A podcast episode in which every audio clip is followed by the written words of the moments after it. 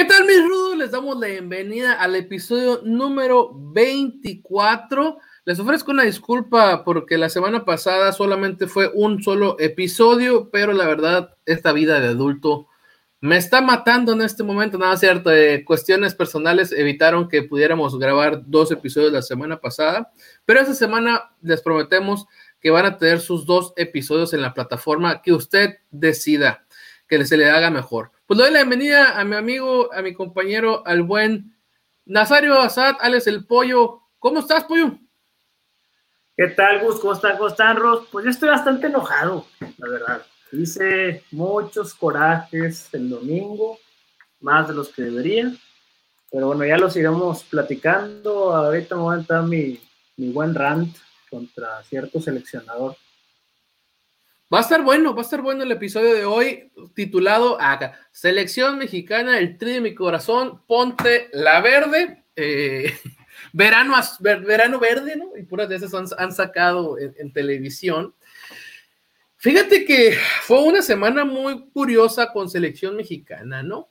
Sobre todo para esas personas que, que decían que Raúl Jiménez no pesaba en selección mexicana, ¿no? Que no hacía nada, ¿no? Eh, creo que se ha visto una transformación de la selección mexicana del Tata Martino, de lo que era con Raúl Jiménez a lo que ha sido ahora sin Raúl Jiménez.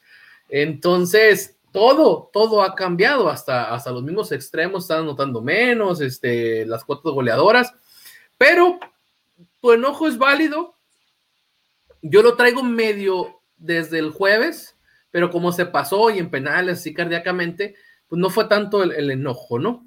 Y el domingo, pues obviamente se terminó de, regar la bilis. Vamos empezando rapidito con el partido del jueves en contra de Costa Rica, Pollo. ¿No fuimos capaces de ganarle a los ticos en 90 minutos? Sí, no, eso me lo recordaste ahorita y sí fue, pero no puede ser, es, una, es probablemente la peor selección tica en los últimos 15 años. Bajita la mano. estamos hablando de una selección de Costa Rica que creemos probablemente va a batallar para siquiera el repechaje de, de Qatar. Y te vas, los enfrentas y no les puedes anotar un gol. Es lo que tú dices. realmente la baja de Raúl hasta ahorita está, está dimensionando el público mexicano la importancia que tiene. lo de la falta de contundencia de esta selección es impresionante. Ya sabemos que Henry Martín nada más no da el ancho, o sea, no, es un, no va a ser un jugador de selección, ya no le da. Pulido, obviamente, pues le sobra decir que tampoco. Y pues estamos en un afán de, de encontrar eh, eh, ese acomodo de piezas, pues sacrificas al Chucky Lozano al aventarlo ahí de, de falso 9 o de 9, vas, vas perdiendo piezas. Entonces, no sé hasta cierto punto, pues yo ya hemos platicado que pues, Chicharito que está borrado y que el vestidor, o que si Funes Mori, los naturalizados, todavía no verían con malos ojos que Funes Mori ande ahí en las eliminatorias, ¿eh? porque sin Raúl la cosa pinta negra. Totalmente, de hecho, pues creo que es el as bajo la manga del Tata Martino, ¿no? El hecho de, de poder contar con Funes Mori pero es inevitable no darse cuenta de ese tipo de cuestiones. Yo, yo mencionaba en redes sociales el hecho de, de todo lo que han golpeado a, Osorio, y ahora el Tata Martino se ha aventado también unas buenas, ¿eh? O sea, Quinquiti yo no diría nada en este punto si en su momento no hubieran estado cayéndole tanto encima a Osorio que por sus rotaciones y que por sus rotaciones. A ver, o sea, ¿Sirven o no sirven? Entonces, ¿para qué los llamas? Ya los habías visto antes a Henry Martín y a Alan Pulido. Si tu esquema es jugar con extremos, pues ¿por qué no lo pones a un 9 nominal? O sea, para que le caigan los balones, para que se bote o para que reciba de, espaldas. Y en la final, como ya este, lo vimos, pues comienzas con el Chucky Lozano de 9 y creo que lo pierdes, lo pierdes totalmente a Lozano de, de, nueve y si le llegan a aventar algo para arriba, pues no alcanza a cabecear, ¿no? Y, no es su función. Entonces, a mí en el, partido del día jueves, pues sí me dio bastante bilis el hecho de, que no, pero la neta, pues, lo que me daba un poquito de, confianza era el hecho de que el portero suplente de Costa Rica, porque no estaba Keylor Navas, pues porterió bastante bien, la verdad. Hubo varias pelotas que sacó que México debió haber ganado en los 90 minutos. Entonces, Costa Rica se dedicó a eso, quería irse a penales. Y este, llegaron este, hasta el penal donde Ochoa ataja ese penal, ¿no? Y pueden acceder a, la final donde ya Estados Unidos le había ganado a Honduras. Y, no manches, o sea, es, es un típico, típico, típico partido de los gringos, pollo. O sea, te ganan con tus errores. Es que precisamente eso es lo que me da coraje. Porque para empezar, Estados Unidos pudo haber hasta perdido con Honduras. Se salvó un chorro. Sacaron balones de la, de la línea de gol, todo. Llegan a la final. México, el Chucky Lozano falla una. Tienen un montón de jugadas falladas. El gol de Moreno, por cierto, ya justo hubo una toma en la que no era fuera de lugar. El VAR ahí cometió otro error. Pero si no fue por este unos centímetros o pulgadas, ¿no? Con el pie del jugador de Estados Unidos, ¿no? Porque sí se ve, sí se ve avanzado. Pero, es milimétrica, pero para eso está el VAR, pues, para eso es la tecnología. Sí, totalmente. ya se la estamos usando. Este, pero bueno, eso no exime que, o sea, aquí hay un dato muy demoledor. Con Juan Carlos Osorio prácticamente no nos metían goles a balón parado. si algo trabajó muy bien, y prácticamente pues el mismo portero, Ochoa, son jugadores de defensa similares, Gallardo. No, pues Gallardo pues era Gallardo, o sea, Gallardo también estaba Moreno y, y Araujo estaban, o sea, esa era la central. la central. ¿Cómo te explicas que de pasar a que te anoten cuatro goles en 51 partidos, te metan dos o tres en dos partidos? O sea, es, y, todo, y bueno, y, y, súmale aparte las que sacó Choa, varios cabezazos ahí de. Porque todas las ganaba McKinney. Todas. ¿Son todas? todas, casi, exagerado. tiro de esquina a favor de Estados Unidos era como un penal. Sí, sí, sí. Y pues ya, ya la, la, verdad, lo y todo, pero eh, confía demasiado en sus reflejos. Yo sí creo que tiene que trabajar de repente, no que salgan todas, pero si de 10 corners que salgan uno. Oye, pero donde yo veía que McKinney cabeceaba era zona de los defensas, ¿eh? Si vemos, eh, salía para ese lado, se, terminaba estrellando con, los jugadores de México y Estados Unidos, ¿eh? Yo, yo sí creía que, yo sí creo que para empezar no le remataron tan cerquita de, de, de, portería como para haber salido. Yo, yo es lo que yo sí veo eso, ¿eh? Pero es exagerado que, que todas, casi prácticamente todas te las ganen. Sí, es que la marca es terrible. O sea, yo no sé si. o sea, ahorita estuvieron marcando en zona, en, los balones parados, pero pues realmente no, no había esa coordinación, al menos, que se requiere cuando estás marcando en zona para que no te ganen todos los balones. Entonces ahí. Porque pues antes nos ganaban contra golpes en el pero ahorita fue balón parado, o sea, ni siquiera nos venden que la mejor selección estadounidense de todos los tiempos y que todos juegan en los mejores equipos del mundo y todo lo que tú quieras, pero México con Jiménez les gana 3-0. Sí, totalmente. Y ellos traían a, todo su, cuadro este, titular. Eh, y, este, pero sí se vio, o sea, México, para mí México jugó mejor, pero al final del día, por más así que valga la, la, expresión, ¿no? Por más mejor que juegues,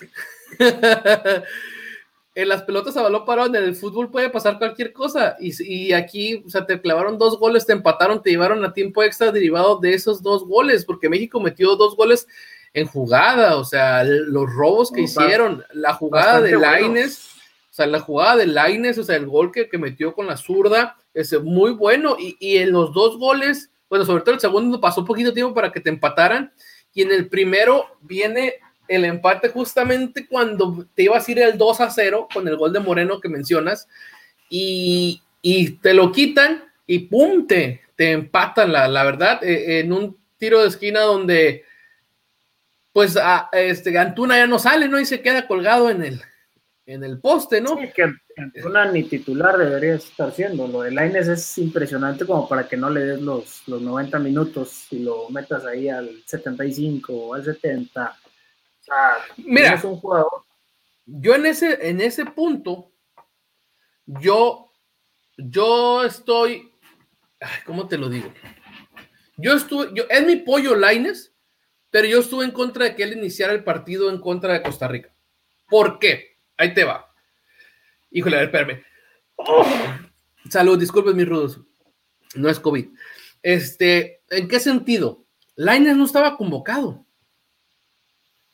Sí, Entonces, no, si un jugador, si un una- jugador, si un jugador no está convocado dentro de los 20 cúbole, y en el primer partido que tienes pones de titular a un jugador que no estaba ni siquiera convocado, o sea, ¿qué pedo con los que llevaste? O sea, ¿qué onda? Por eso es que yo te digo que a mí, en mi parecer, yo quería, yo no me gustó el hecho de que el Tata en el primer partido lo haya puesto de titular, porque se tenía que ganar el lugar otra vez, porque yo pienso de los de que llevas a tus 23, por ejemplo, y está el titular y el banca, ¿no? Y si el titular Sí, se lesiona, pues se supone que el banca 23. sube porque por algo el otro ni siquiera estaba convocado, ¿no? Sí, pero si tienes a tus 23, ¿cómo va a estar Antuna primero que Lainez a los 23? Empezando por él. Ah, bueno, eso sí, totalmente. Mira, es que debemos de también ser un poquito objetivos en el sentido de que la Antuna de selección es diferente a la Antuna de Guadalajara. Sí, no, Desde ahí. totalmente. Muy distinto. Muy, muy, distinto. Entonces, el Antuna del Tata Martino eh, había estado jugando muy bien. Pero, ¿cuál es lo, por ejemplo, lo que yo veo? Es que el Antuna de selección mexicana las últimas veces era una Antuna de banca. Correcto. no una Antuna titular. Entonces, yo el primer partido. Antuna que agarraba cansado a rivales. Sí, sí, esa- sí, con la, con la velocidad que tiene, tiene, pues, aviéntale la pelota lejos y el vato se la va a ganar porque ya los va a agarrar cansados. Y el vato es muy rápido y la neta en esos espacios sí es muy bueno. Entonces, yo el primer partido no le caigo encima. ¿Por qué? Porque comienza jugando una posición que no es la de él. Lo pone atrás. Sabemos que esa posición la ha jugado en Chivas. Sí. Sí, no, Pero no es su posición. Muy raro. O sea, yo creo que es la primera vez que la jugaba. En Chivas yo no recuerdo verle un partido. El Chivas ha jugado de lateral. Con Chivas ha jugado de lateral. Ha jugado de Sí, lateral por lateral. derecha.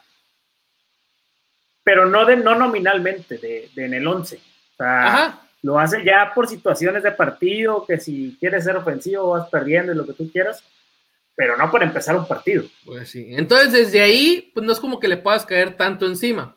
Pero ya en el partido contra Estados Unidos, cuando ves todos los errores que trae, que, que, que, que no lo vamos a, a matar por un solo partido, pero hay días que no la traes. Entonces, esperarte Sí. 70 minutos para hacer el cambio, creo que sí el Tata se esperó de más, que obviamente mm, yo creo que termina exhibiendo más al Tata que aplaudiéndole porque le salió el cambio. El hecho de sacar a Antuna y que metiera a Laines y no pasaran ni como cinco minutos y que la, Laines metiera gol, para mí exhibe más que el Tata se tardó en sacar a Antuna que aplaudirle por el cambio, pollo. Totalmente de acuerdo. O llevaba un segundo en la cancha, había generado uno de peligro y al minuto y medio generó el gol. Fue instantáneo el cambio.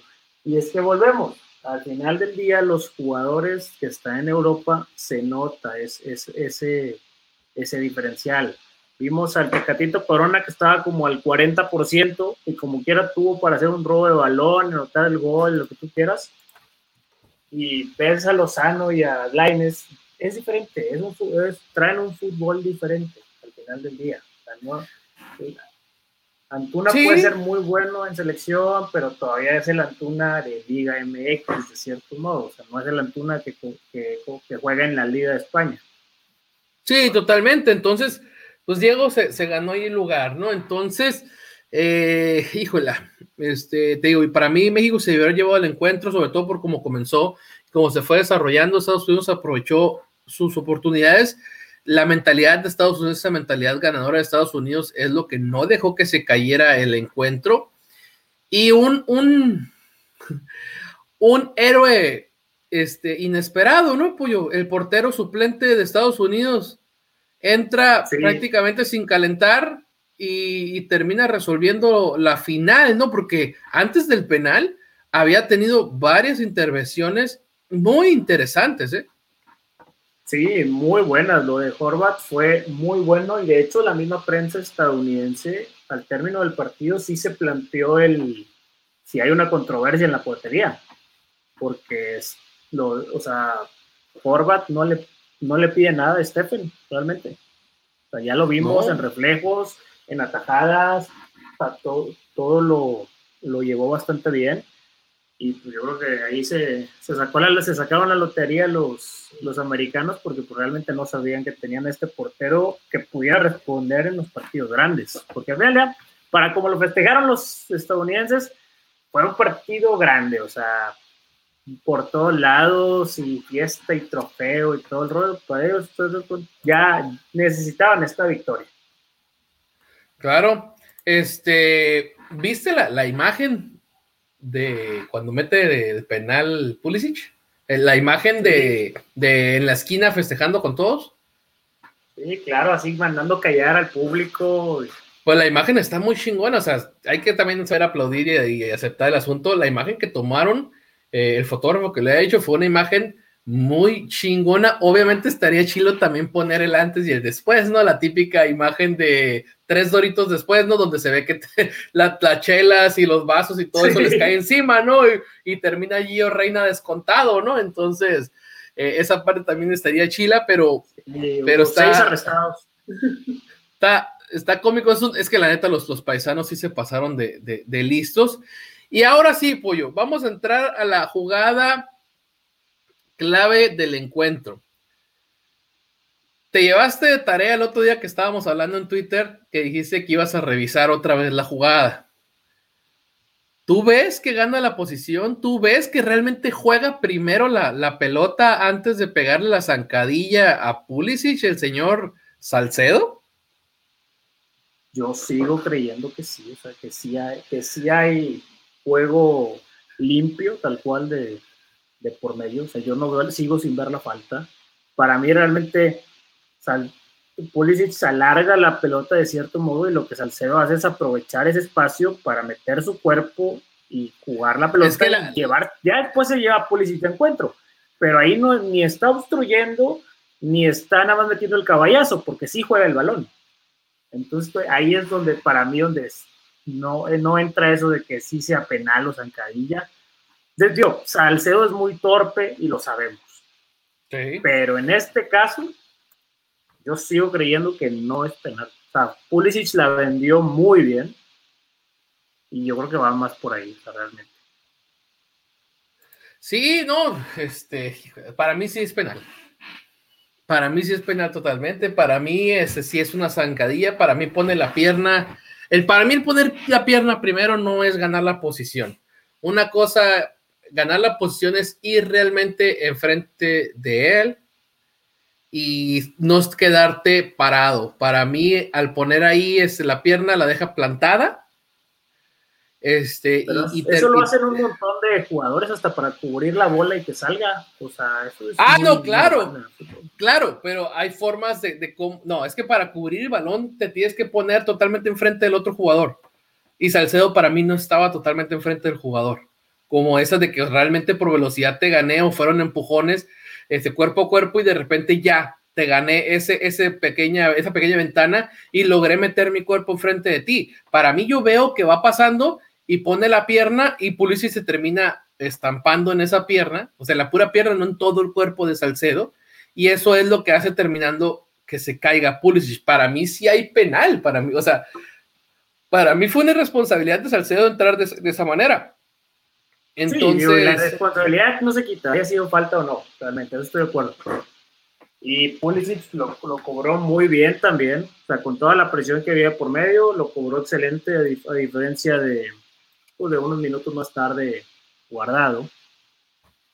Porque, pues, desde todo México tuvo su oportunidad de empezar el partido. O sea, eso no hay que quitarlo tampoco de, del renglón. México tuvo su oportunidad de llevarse el partido a penales. Aún y con todas malas marcaciones y lo que digamos. La oportunidad estuvo digo, Andrés, yo sé que es buen cobrador y ha metido muchos penales con la selección, digo, pero pues realmente lo cobró muy mal el domingo. No sé si será él en automático el indicado para cobrar, pero lo cobró espantoso. pues que realmente también es otra parte de, de lo de Raúl Jiménez. Raúl Jiménez es el que cobraba los penales. Raúl Jiménez hubiera cobrado el penal y estoy, yo creo que 99.9% de seguro que lo hubiera metido. Entonces es, parte también. Entonces, eh, lo de Andrés Guardado, mira, yo no le voy a caer tanto encima en ese sentido, en la falla, no le voy a caer encima, ¿por qué? Porque la neta sí se pasó de lanza el árbitro en tanto tiempo que tardó en reanudar y que pudiera tirar la pelota. O sea, todo ese tiempo es relax para el portero y nervio para el tirador. O sea, de cuando se marcó el penal, bueno, de cuando no se marcó nada, a cuando se fue a marcar, y de ahí fue a las bancas a expulsar al Tata Martino, ¿cuánto tiempo pasó? Pasó un chorro de tiempo, la, verdad. y, no, fue un, montón de tiempo. y ya tenía guardado. La mano fue muy clara, la mano fue muy clara. Ya tenía guardado la pelota en la mano y, a lo último, pues terminan todavía pasando más tiempo. Lo que sí le reclamo a Andrés Guardado, aparte, o sea, de tirar mal el penal, porque eso cualquiera lo puede hacer, es tirarse después de haber pateado el penal. Eso sí, lo reclamo, pues, Pollo. y el rebote, rebote a ese. O sea, eso es lo que sí no, no me parece a mí que se. O sea, sí, se salió del partido. Exactamente. Esa es una acción donde te das cuenta que el vato, desde que ya iba a tirar el penal, ya iba derrotado. Mira, no, no te voy mentiras. Cuando estaban en el bar, yo estaba ahí con algunos amigos viendo el partido, y yo les dije, bueno, primero que lo marquen, y luego a ver si lo meten, porque ya me la solía. Esto podía pasar. No me preguntes por qué traía el presentimiento. Y cuando tú dices, pasó tanto tiempo del, de la marcación al cobro, eh, sí se lo, se, lo comió ahí la, la portería se le hizo chiquita, Andrés, porque realmente ni siquiera fue un tiro muy colocado, o sea, realmente el, portero le, salió muy cerca el, disparo.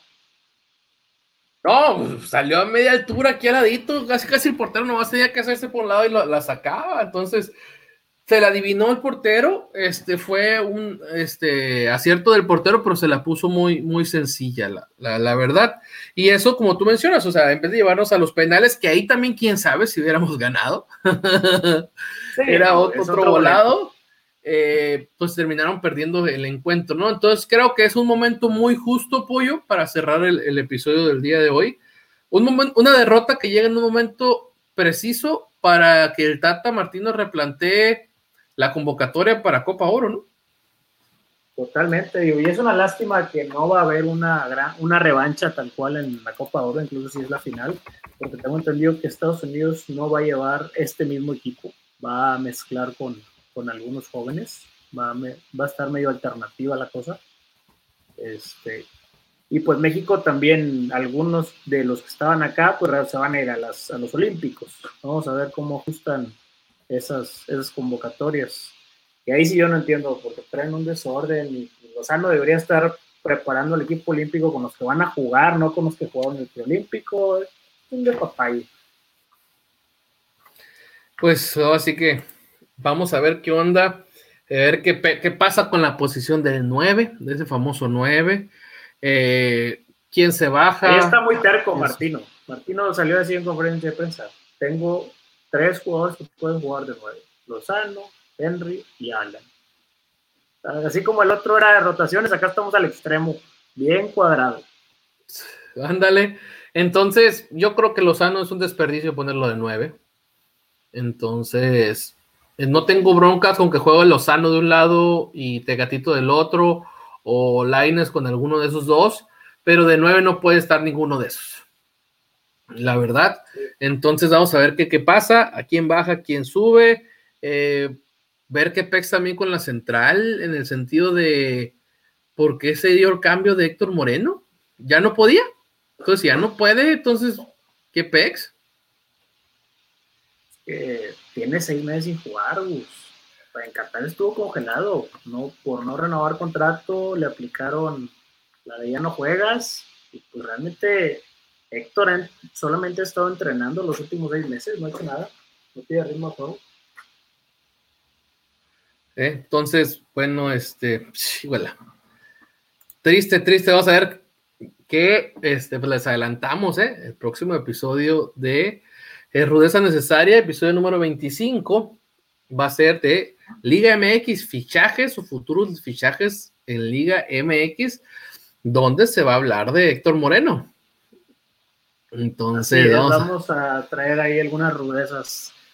Bastantes, bastantes. Siguiente capítulo, recuerden que pueden escuchar en, en Spotify, Apple Podcast, Google Podcast este, encontrar el, ahí el, programa como Rudeza Necesaria, descargar los capítulos, activar ahí la suscripción para que les lleguen las notificaciones. Y en, redes sociales, Gus, ¿dónde nos encuentran? En este arroba necesaria rudeza en Twitter le pueden poner también rudeza necesaria y salimos, pero el arroba es necesaria rudeza.